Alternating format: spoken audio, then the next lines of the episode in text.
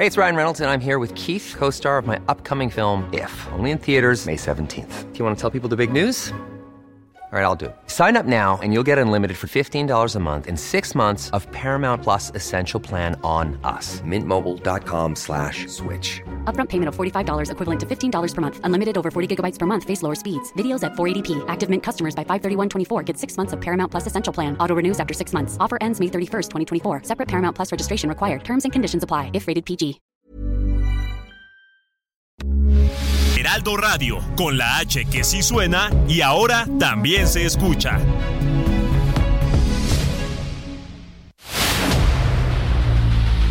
El dedo en la llaga.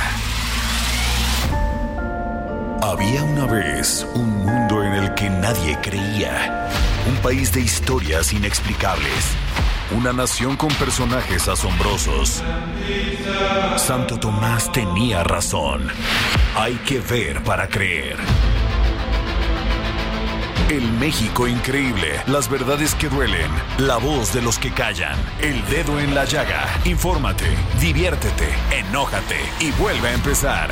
El Heraldo Radio presenta El Dedo en la Llaga con Adriana Delgado.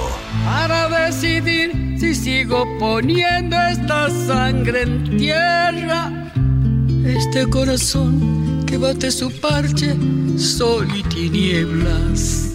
Para continuar caminando al sol por estos desiertos, para recalcar que estoy vivo en medio de tantos muertos. Para decidir, para continuar, para recalcar y considerar. Solo me hace falta que estés aquí con tus ojos claros. Fogata de amor y guía. Razón de vivir mi vida.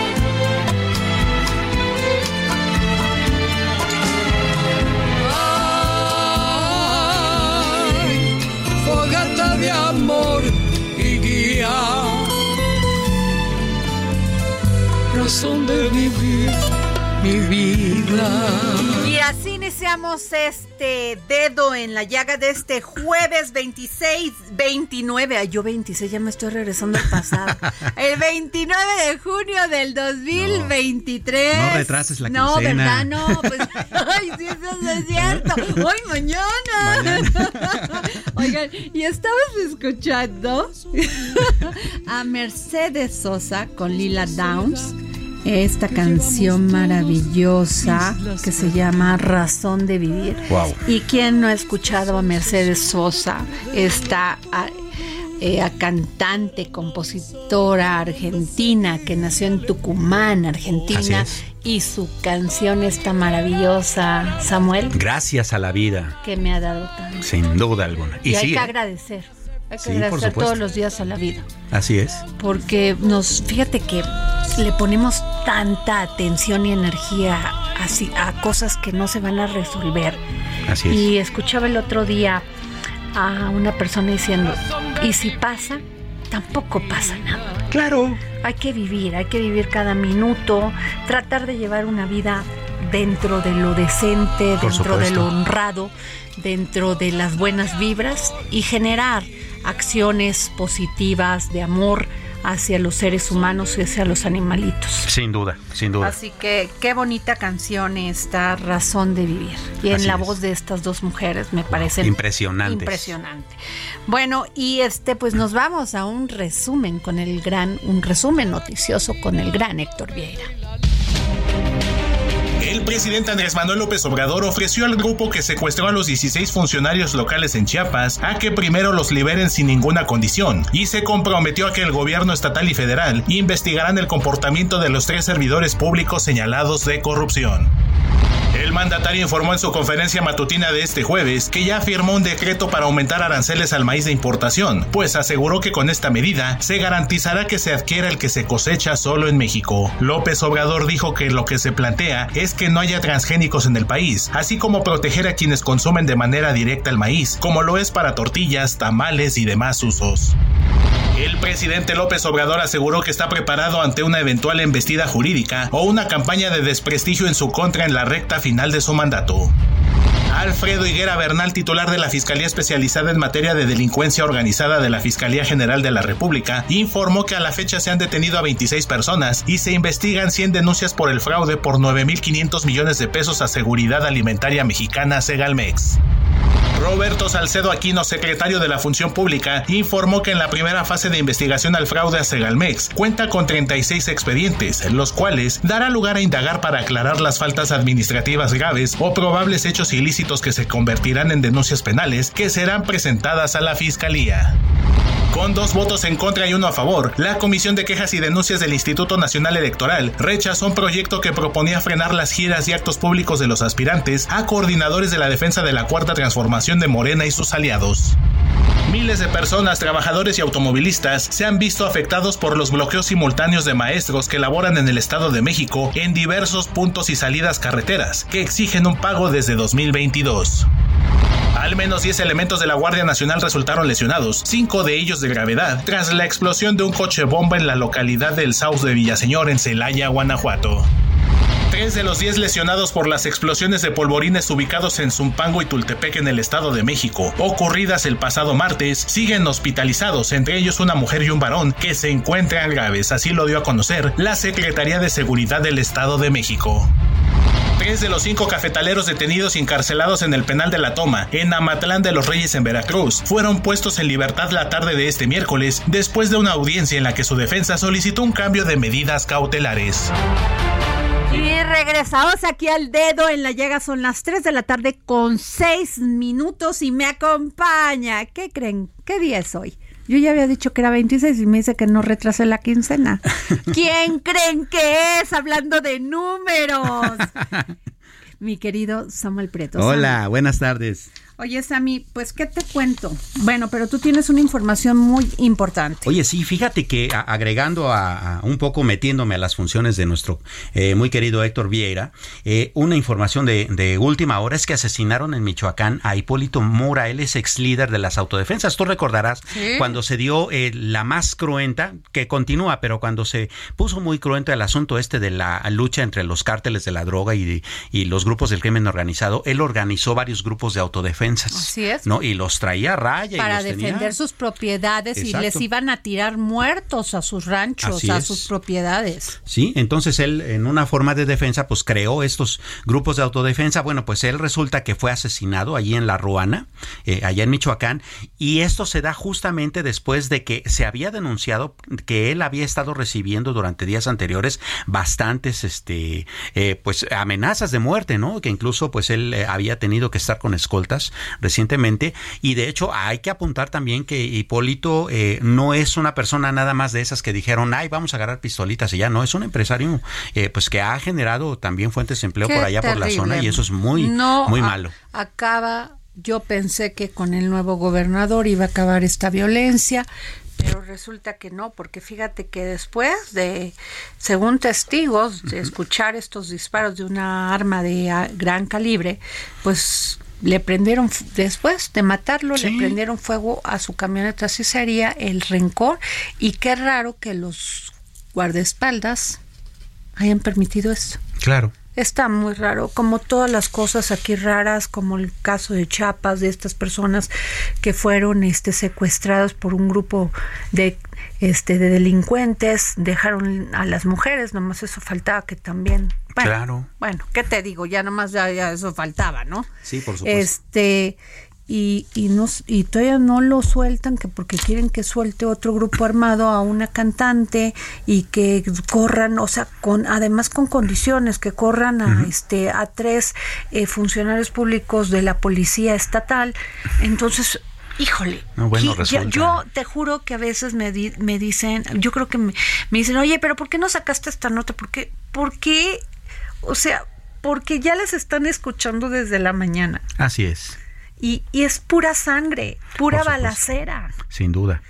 Pero tal vez un punto que eh, en el que casi nunca nos eh, percatamos, pero que está siempre muy presente, es este que tú acabas de eh, poner el dedo en la llaga de una manera clarísima. Cómo la traición, cómo la corrupción, cómo la descomposición social hace que incluso las buenas causas se deformen. Así es. Y entonces, bueno, la violencia termina siendo de vivimos en un país sumamente violento y no para la violencia. Dan cifras, dan, dicen que ya bajó, por el otro lado sí reconocen que los feminicidios este, han crecido, el número de feminicidios, pero no, no pasa nada.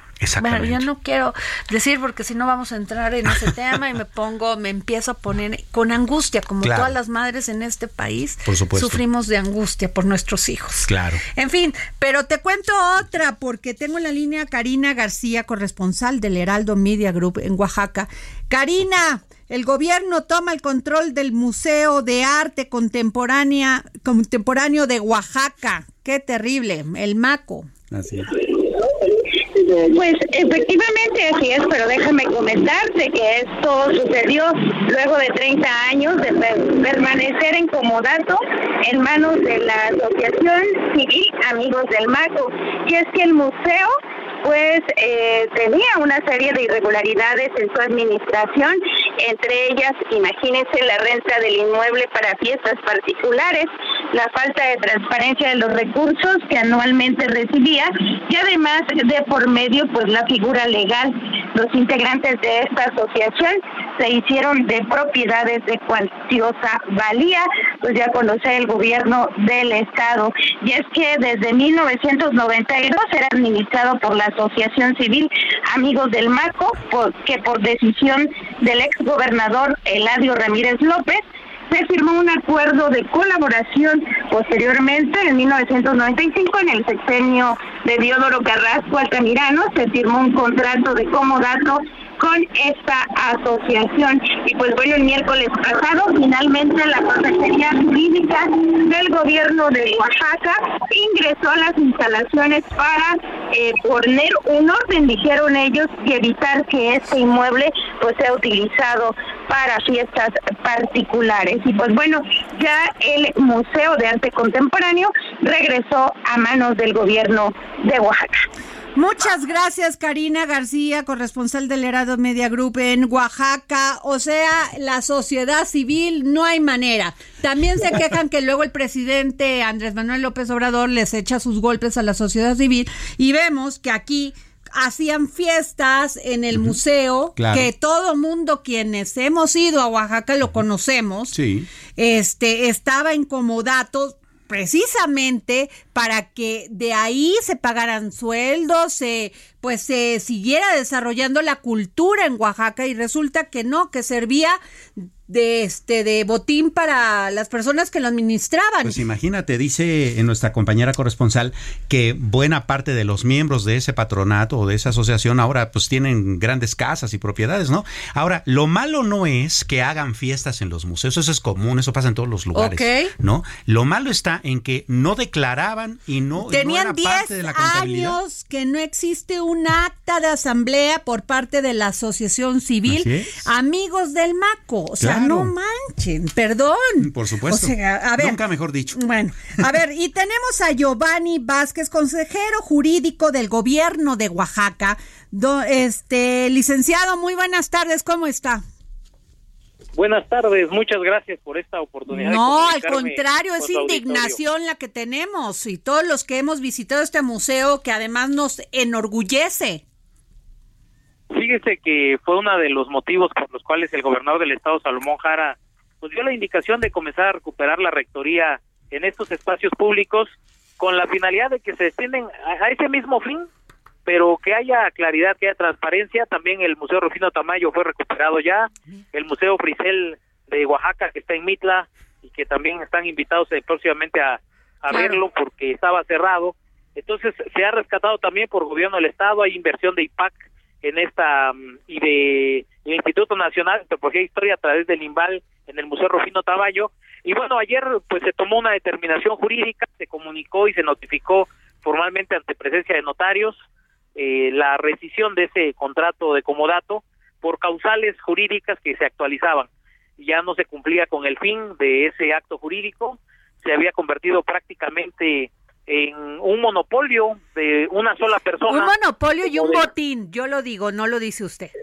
Y le digo además, le doy otro dato que no que no tenían, pero el gobierno del estado en administraciones anteriores estuvo dando al año entre 4 y 5 millones de pesos por ejercicio fiscal a esa misma asociación, supuestamente para administrar el MACO. Y, hacían fiestas ahí y no que cobraban. ¿Y dónde está ese dinero? Ese dinero. y ahorita hay una decena de demandas de trabajadores también, que está por salir un laudo, lo más seguro es que sea condenatorio por lo que hemos estado escuchando, viendo, en contra de la asociación civil. Entonces nosotros, como representantes legales del gobierno del Estado, tomamos una determinación de salvaguardar el patrimonio de los oaxaqueños.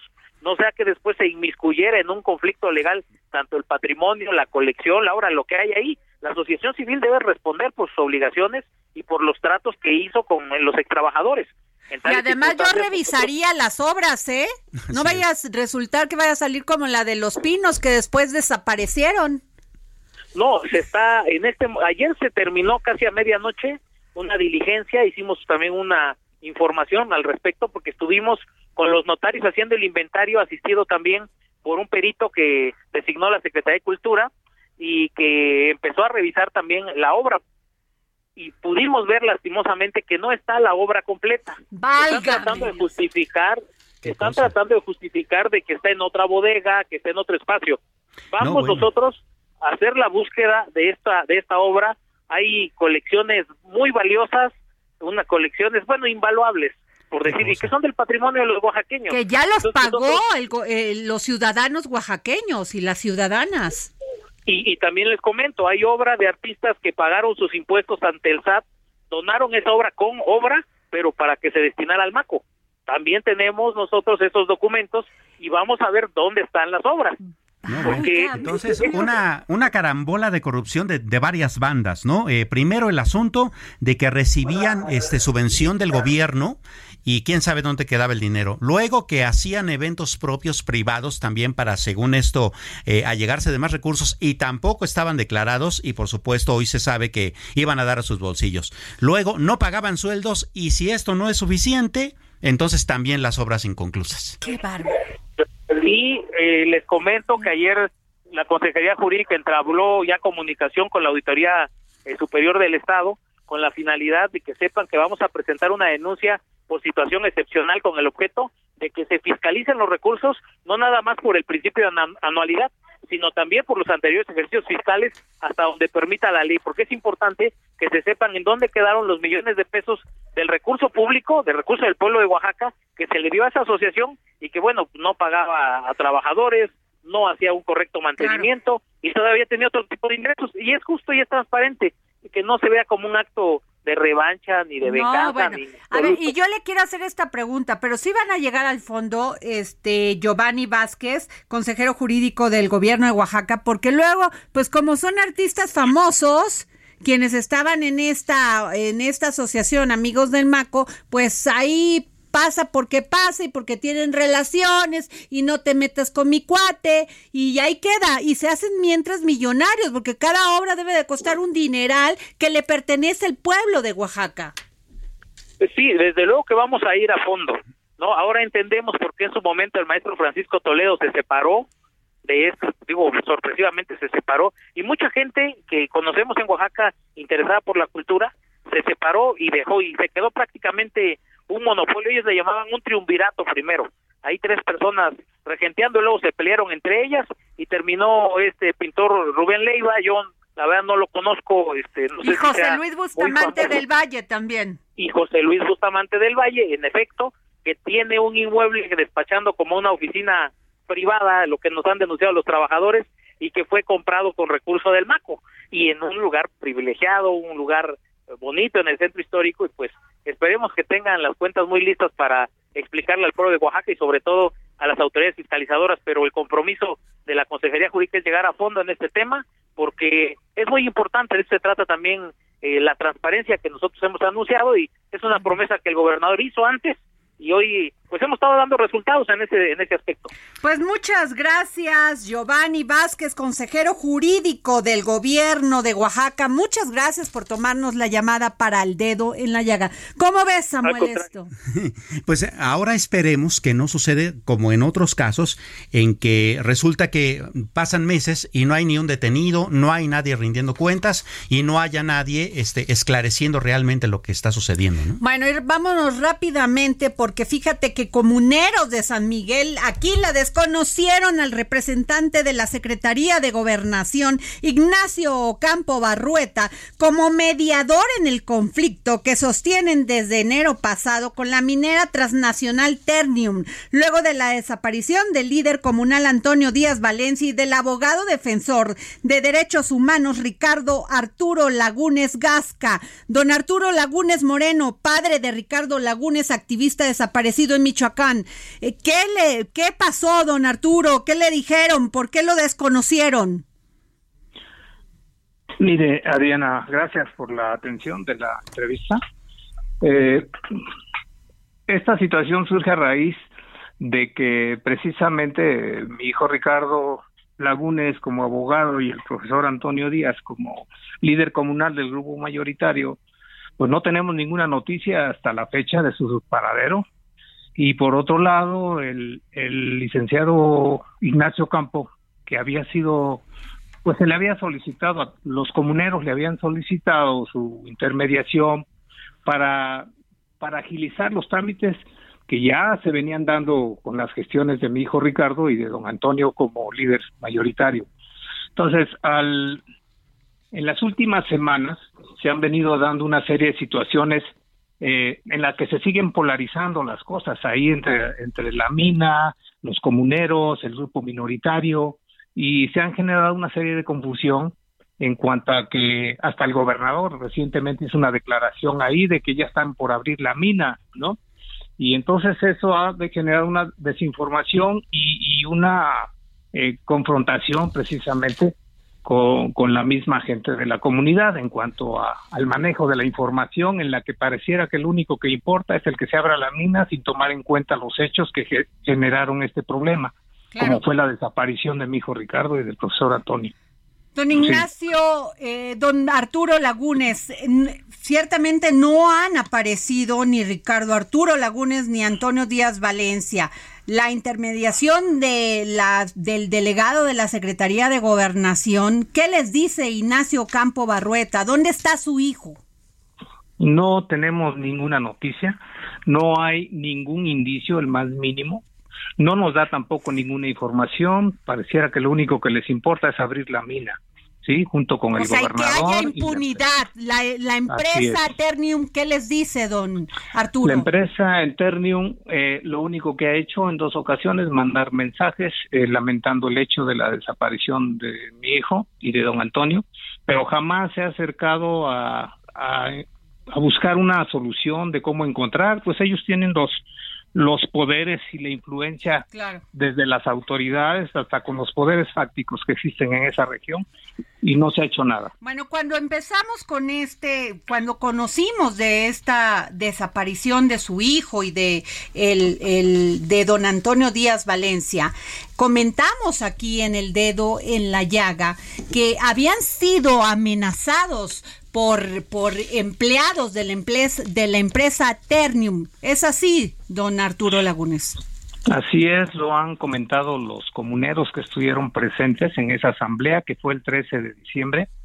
Ellos escucharon y comentaron. Claro que todo eso queda con anonimato por seguridad, pero sí así los comentaron, escucharon varios de ellos las amenazas de que fueron objeto mi hijo Ricardo y don Antonio después, a, la semana desaparecieron o a la al mes. al mes al mes sí. Al mes sí sí sí o sea eh, y de hecho ha sido una ola de violencia tremenda no eh, hasta la fecha no hemos eh, podido tener ninguna información de ninguna de las instancias ni de las comisiones de búsqueda estatales ni federales y no hemos podido tener ninguna información al respecto de su paradero. Pues vamos a estar muy pendientes de este tema, don Arturo Lagunes Moreno, padre de Ricardo Lagunes, activista desaparecido en Michoacán. Gracias por tomarnos la llamada.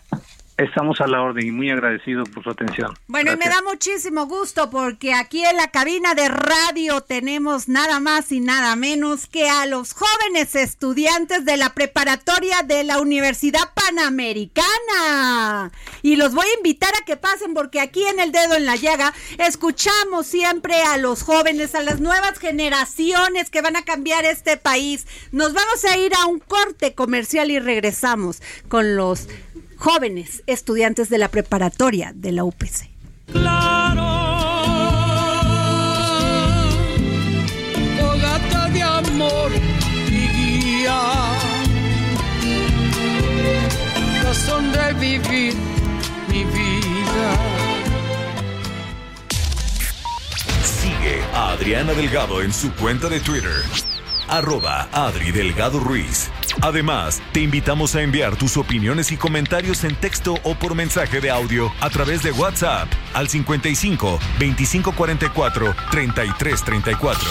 Y si quieres escuchar El Dedo en la Llaga de El Heraldo Radio, en cualquier momento y donde quiera que te encuentres, descarga el podcast disponible en Spotify y iTunes.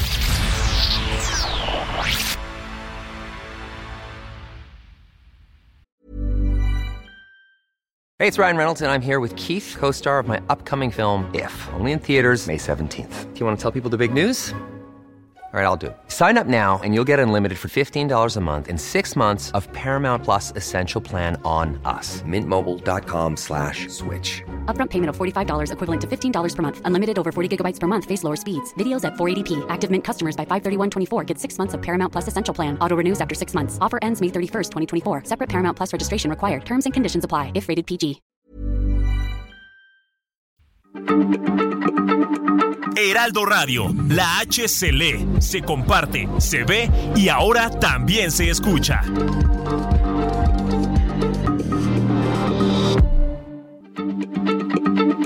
Heraldo Radio, la H se lee, se comparte, se ve y ahora también se escucha.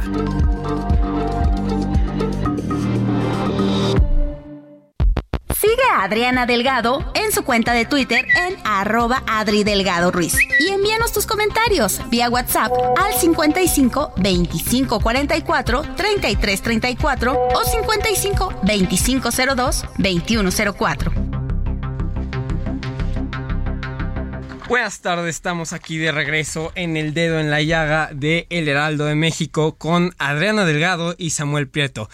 También hoy aquí tenemos de invitados a Samantha Frías, José Manuel Delgado y a Sariux. Yo soy Bernardo Ochoa y me escuchas a través de El Heraldo Radio. Y bueno, y eh, a todos quiero preguntarles, ¿y ustedes qué harían con su reparto de utilidades? Para eso tenemos este audio.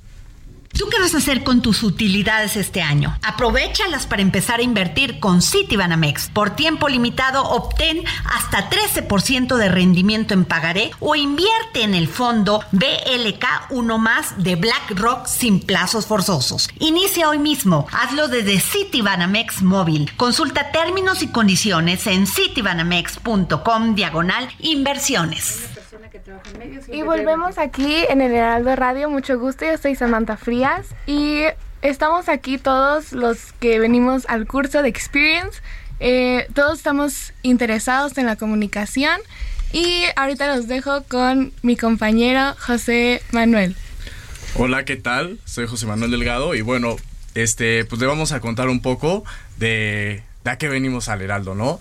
Este, nosotros estamos interesados en todo este tema de comunicación y la verdad es una experiencia increíble para nosotros el estar aquí, el ver eh, las cámaras, eh, también este, toda la metodología que hay eh, dentro de estas dentro de estas instalaciones y la verdad es una experiencia muy enriquecedora este y pues la verdad lo estamos disfrutando muchísimo y pues muchas gracias por, por esta oportunidad. Te, te toca, Bernie. Muchas gracias, José Manuel. aquí, como dijo nuestra compañera Samantha, este, venimos del curso Experience de la Universidad Panamericana aquí en la Ciudad de México. Para los que no sepan, la Universidad Panamericana es una universidad privada especializada en ciencias, humanidades y muchas otras carreras. ¿Cuál es el objetivo de este curso? Nosotros venimos de escuelas de todo el país, principalmente de la Ciudad de México, obviamente, con el objetivo de saber a qué queremos dedicarnos profesionalmente, ¿no? Y como dijo aquí nuestro compañero José Manuel, los que estamos hoy aquí hablando en la radio del Heraldo de México, somos los que estamos más enfocados hacia la comunicación y pues por eso nos están oyendo el día de hoy. Ahora me gustaría preguntarle a alguno de ustedes si qué les gusta más, trabajar en la radio, en la tele o en lo escrito. Ya me quitó la chamba. A ver, inviten a sus compañeros. Este, ¿alguien quiere pasar? El micrófono es de ustedes, o es de los jóvenes el micrófono hoy. A ver, bueno, yo... platíquenos qué están haciendo, qué ven, qué sienten de estar aquí en el Heraldo Media Group. ¡Bravo! Hola, bueno, yo soy Regina Sandoval y me llama mucho la atención todo lo que nos han explicado hoy, en especialmente la parte de radio. Y siento que esta es una experiencia única, no solo porque convivimos con más personas que tienen las mismas dudas y de la misma edad, sino porque nos explican cómo es el trabajo día a día y es una experiencia que siempre la voy a tener presente. Bueno, mi nombre es César Parra y pues no puedo hacer nada más que recomendarles que se inscriban a este curso. La verdad es que es muy padre, puedes conocer muchas carreras y pues aquí nos tienen a nosotros, ¿no? ¿Quién lo diría que estaríamos grabando en el radio? No, estás en vivo. En vivo, te está escuchando todo el país. no es que queramos ponerte nervioso, pero te está escuchando el país de costa a costa, de frontera a frontera, sur de Estados Unidos y algunos países de Centroamérica. No, pues, mejor aún. A ver, yo veo muchas mujeres aquí. Por, a ver, platíquenme. Platíquenme qué esperan de este curso, qué esperan de esta visita aquí al Heraldo Media Group. Ceci. Ah, bueno, yo soy Cecilia Pérez. Creo que lo que espero de este curso pues fue como orientarme más hacia lo que quiero estudiar.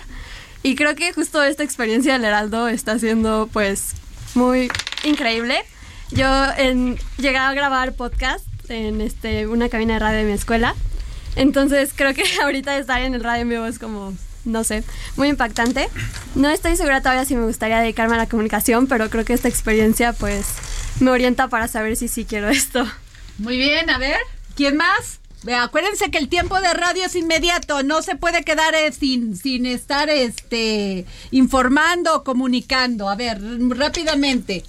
Hola, yo soy Sara Flores, igual soy de la Universidad Panamericana y la verdad es que sí me está gustando muchísimo este curso, como mis compañeros le decían, la verdad es que sí lo recomiendo muchísimo por si, o sea, quieren saber qué estudiar o si están dudosos, creo que 100% yo sí me metería a comunicación y más porque nos dieron esta oportunidad de venir al Heraldo y de conocer a muchísima gente y de conocer todo lo que hacen y también justo conoces a mucha gente, entonces siento que está súper padre para que cada uno conozca lo que más le gusta, porque hay muchísimas cosas que puedes hacer. Ahora, ¿qué, ¿cuál es el valor para ustedes de informar y comunicar en estos tiempos? ¿Alguien que me lo diga? ¿Tú? Pues buenas tardes, aquí Alfredo Soto y simplemente aquí recomendarles el curso Experience, invitarlos a que se unan a la familia UP, ya que ha sido una experiencia increíblemente motivadora y y nos da muchísimos valores, en especialmente el de la perseverancia. Ah. Oigan, cuenten, cuéntenos, ¿cómo los choreó Heriberto? ¿Qué les dijo? ¿no? Porque aquí hay canal de televisión que está aquí junto. Esta es la cabina de radio y enfrente, pues, y aquí en el piso de arriba tenemos el periódico. O sea, somos una plataforma multimedia muy amplia. Por cierto, somos la más vista en internet también. Entonces, cuéntenos, eh, ¿qué les ha parecido y qué vieron?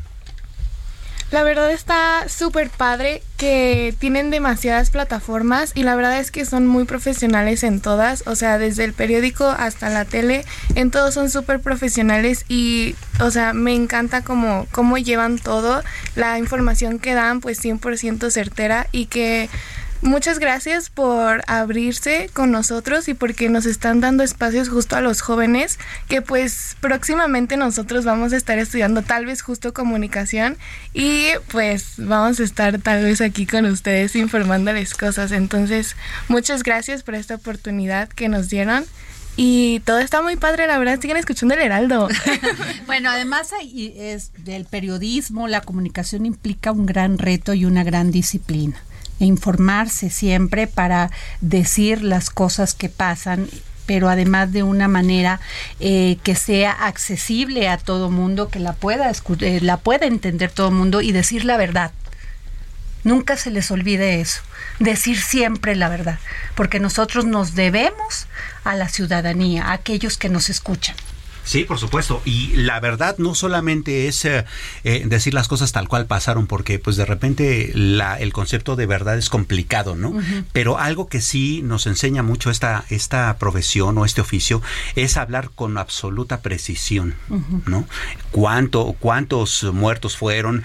Cuántos millones se volaron, eh, cuántas personas están involucradas. ¿Por qué? Porque eso primero dimensiona las cosas y segundo permite que no se convierta en un teléfono descompuesto. Una gran diferencia entre los medios profesionales, entre los que somos periodistas y, las redes sociales, por ejemplo, es que nosotros no tenemos permiso de crear rumores, ni de, ni de dar fake news, ni de suponer sin tener bases, ¿no? Entonces, aguas con eso es bien divertido, es bien apasionante, pero es una gran responsabilidad. Así es. A ver, ¿cómo se comunica ahora? Ah, pues, este, por ejemplo, nosotros que somos ya los jóvenes de México, eh, pues pues ahorita es mucho eh, las redes sociales, ¿no? Todo esto de TikTok, Instagram, este, Twitter, que por ejemplo ahí van mucha, muchas cosas que están en tendencia. Y pues la verdad, este, pero por ejemplo, no está todo esto, o sea, no está la información, no sabes, por ejemplo, si es tal influencer, te está dando la información totalmente veraz y, y, este, y transparente, ¿no? Entonces, por ejemplo, yo, este, desde antes ya seguía al Heraldo, porque me interesa todo este tema de, este, de negocios, que es mucho de lo que, de lo que, este, imparten. Entonces sí está muy interesante como ver que está, o sea, que está en ti toda esta cantidad de información y tú puedes escoger qué tipo de, información tienes, ¿no? ¿Cuál, ¿Cuál es la que escoges y cuál es tu preferencia? Y además, pues personas profesionales como ustedes que van a estudiar esta carrera que es maravillosa y como lo como repito, es una carrera que requiere gran disciplina. Todos los días informarse, todos los días comunicar, pero de, de manera certera. Sí, esto es muy importante porque por ganarse un auditorio o ganarse un aplauso, a veces muchas personas dicen lo que no es. ¿Sí? Y eso les da una carrera muy corta en el periodismo. Es mejor informar, ese es nuestra, nuestro compromiso con la ciudadanía y sobre todo el compromiso del Heraldo Media Group. ¿Quién más? ¿Alguien que quiera participar? Eh, ¿Ya? Bueno, pues a ver, Samuel. A ver, eh, pero ahora Samuel que es un gran, un gran periodista financiero, nos va a tocar puntos muy importantes de economía y finanzas. Samuel. ok, venga.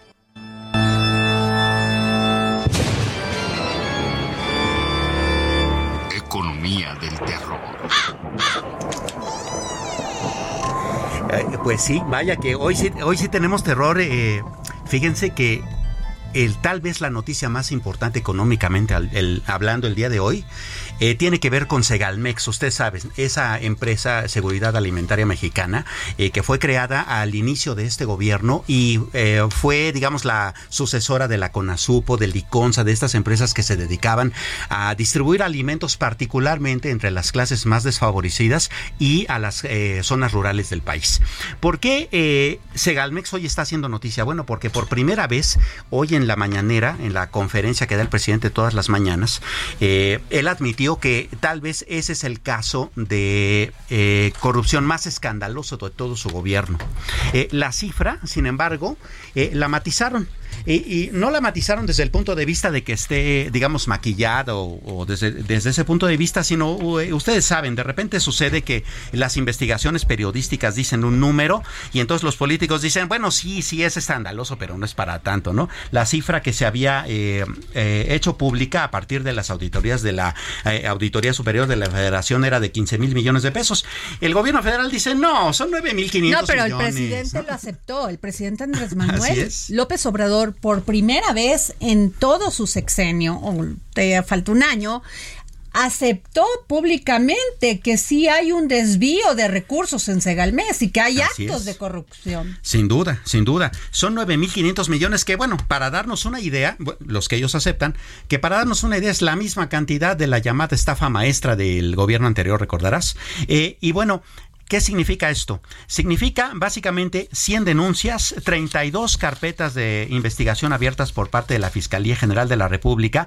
Hay 44 órdenes de aprehensión, pero de estas solamente 26 personas están detenidas y actualmente sometidas a proceso. Ahora, ¿qué dice la Secretaría de la Función Pública? Bueno, ellos dicen que hay 69 denuncias por un total de 4.900 millones de pesos y los otros eh, 6.000 millones fueron señalados este, por la eh, auditoría Superior de la Federación. Ahora, eh, ¿Por qué hay una eh, diferencia sustancial de 15 mil millones que había eh, dicho la auditoría con respecto a 9.500 que por ahora acredita el gobierno? Es simple. la revisión del gobierno federal solamente abarca los años de 2019, 2020 y 2021. Y la Auditoría Superior de la Federación también acredita ya 2022. Es decir, que todavía revisando los estados contables se van a seguir encontrando irregularidades. Y eso es pues bastante complicado considerando además que pues se trata de un fraude que tiene mucho que ver también con toda una maraña de funcionarios que estuvieron eh, coludidos eh, eh, en términos institucionales para poder realizar un movimiento de dinero así de grande. No se puede entender de otra manera. Y algo que salta mucho a la luz es que Ignacio Valle, el director de Segalmex, cuando todo esto sucedió, no solamente no está sometido a proceso, sino que sigue siendo funcionario público. Es actualmente el director del Instituto Nacional para el Federalismo y el Desarrollo Municipal, que depende de la Secretaría de ah, Gobernación. Ahora te quiero comentar esto porque la Secretaría de la Función Pública informó sobre el estado de las observaciones a Segalmex, Liconza y Liconza, y el secretario Roberto Salcedo Aquino precisa que no puede ser consideradas daños patrimoniales hasta que no se agosten las instancias para su aclaración. Así es. Las evidencias adicionales aportadas por tres instituciones se analizan caso por caso para esclarecer el motivo de las observaciones. La Secretaría, la Secretaría de la Función Pública ha recibido información de dos mil millones de pesos de los seis mil millones de pesos observados en 2019 y 2020 y a la y la Auditoría Superior de la Federación se han proporcionado evidencias sobre lo pendiente por atender. Las observaciones determinadas en la cuenta pública 2021 corresponden a un proceso diferente que aún no concluye. sí. Ok, estoy de acuerdo y esto qué bueno que lo aclara el secretario Roberto Salcedo y qué interesante que hoy el presidente sí le puso el dedo en la llaga en este punto y que finalmente están tomando ya acciones. Sí, sin duda. Y fíjate que eh, revisando los antecedentes de todo este de este asunto, porque particularmente en la edición empresa del Heraldo de México, en, donde tú escribes una columna los miércoles, le has estado dando puntual seguimiento. Entonces, me permití, si, Por favor. Si, me permites, pues remitirme un poco a tu propia investigación, ¿no? El 17 de mayo tú misma eh, pusiste que eh, hay un funcionario clave en todo este asunto que no está detenido y es René Gaviera Segreste, exdirector de Administración y Finanzas.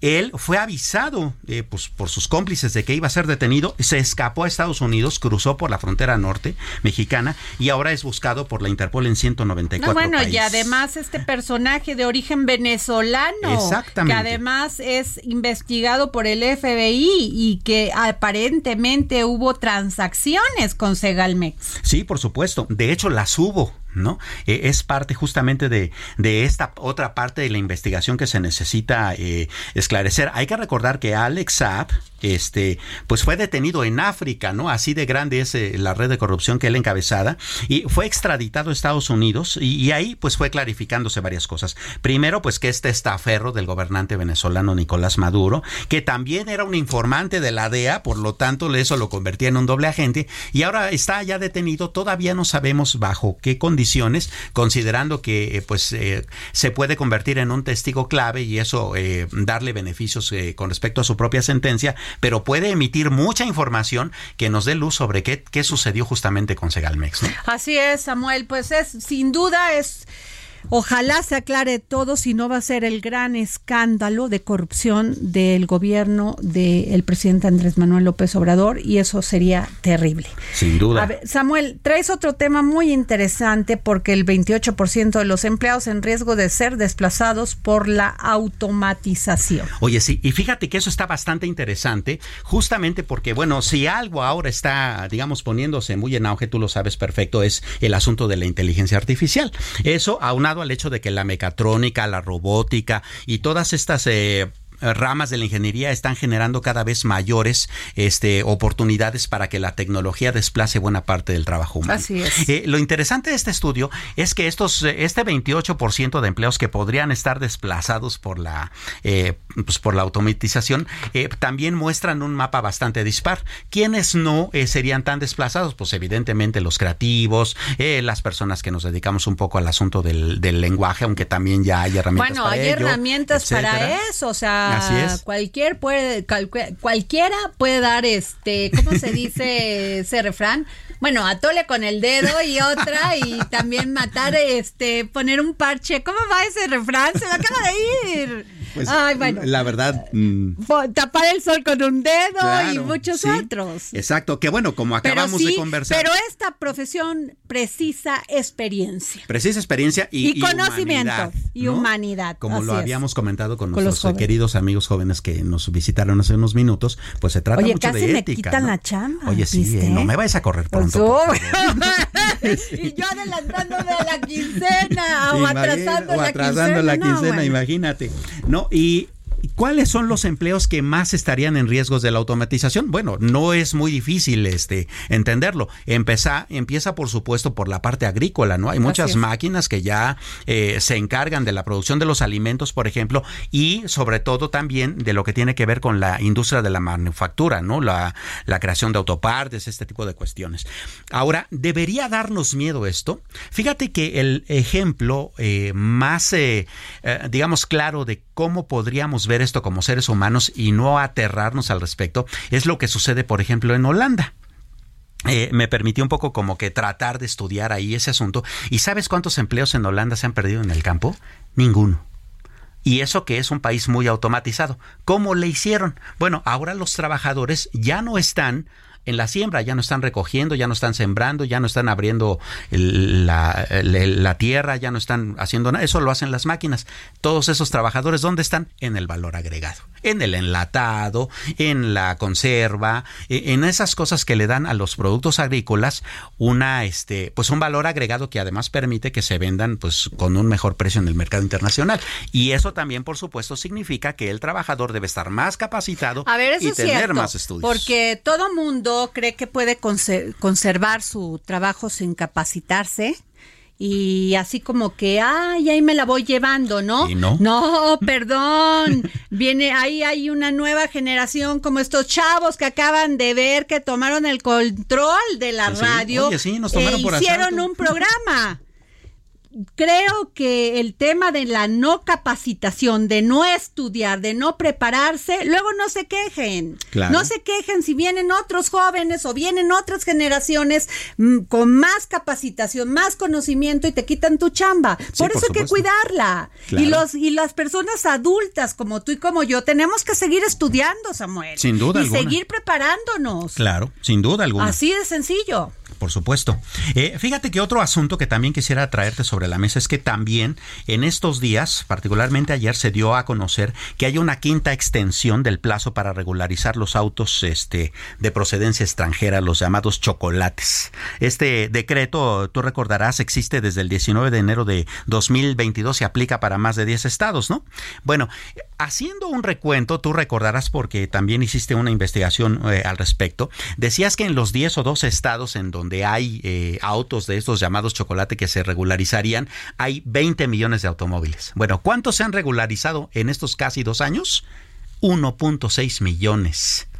¿Qué es lo único que tienen que hacer? Bueno, obtener una cita en línea, presentar una carta bajo protesta de decir verdad de que están registrando el auto correctamente, complementar un formulario y pagar 2.500 pesos. Bueno, si aún así de fácil no están eh, regularizándose, ese es justamente uno de los primeros argumentos de la industria formal al respecto y de los concesionarios de los automóviles. Y es, a ver señores, buena parte de estos automóviles nunca van a ser regularizados aunque se les dé la oportunidad porque son utilizados por el crimen organizado para cometer delitos por ejemplo, y son también automóviles que no pasarían una verificación vehicular justamente porque ya contaminan muchísimo, ¿no? Entonces, eh, pues eh, digo, esta es la quinta ocasión en que, en que se da esta ampliación al decreto y seguramente no habrá demasiados automóviles más que se van a eh, regularizar porque las mismas circunstancias hacen que no haya incentivos reales para ellos para que se regularicen justamente porque la irregularidad es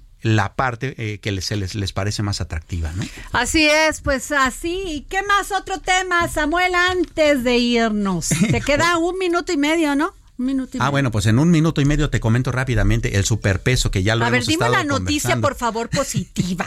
Híjole. Por eso no te quieren allá donde te platiqué y ya sabes con quién. Sí, ¿verdad? Pero bueno, pues lamentablemente, ¿sabes cuánto ha perdido, por ejemplo, Pemex por el superpeso? ¿Cuánto? 100 mil millones de pesos. O sea, lo que costó el IFA. Lo que costó el IFA justamente porque uh. como vendemos Ese dato me lo dio Samuel y yo se la acabo de, chicharronear. pero es la verdad, ¿no? Este, imagínate, nosotros vendemos. ¿Viste cómo me chicharroneé tú? Oh, qué ve por decir Pero es un dato bastante útil, ¿no? Vendemos nosotros eh, eh, eh, petróleo al exterior en dólares. A la hora de convertir esos dólares en peso, como el peso está tan fuerte, pues obtenemos menos este, pesos por esos dólares, ¿no? Entonces el gobierno está obteniendo 100 mil millones de pesos más, nada más en el primer 400, en el primer cuatrimestre del año debido a esta circunstancia. Pues eso fue todo aquí en el dedo en la llaga. Gracias Samuel Prieto y nos escuchamos mañana. Solo me hace falta que estés aquí con tus ojos claros. Fogata de amor y guía, razón de vivir mi vida.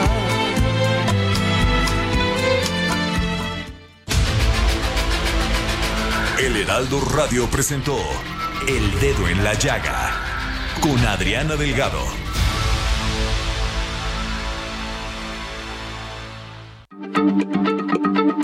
Heraldo Radio, la H se lee, se comparte, se ve y ahora también se escucha.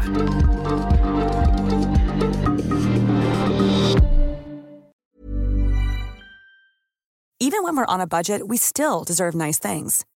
Quince is a place to scoop up stunning high-end goods for 50 to 80% less than similar brands.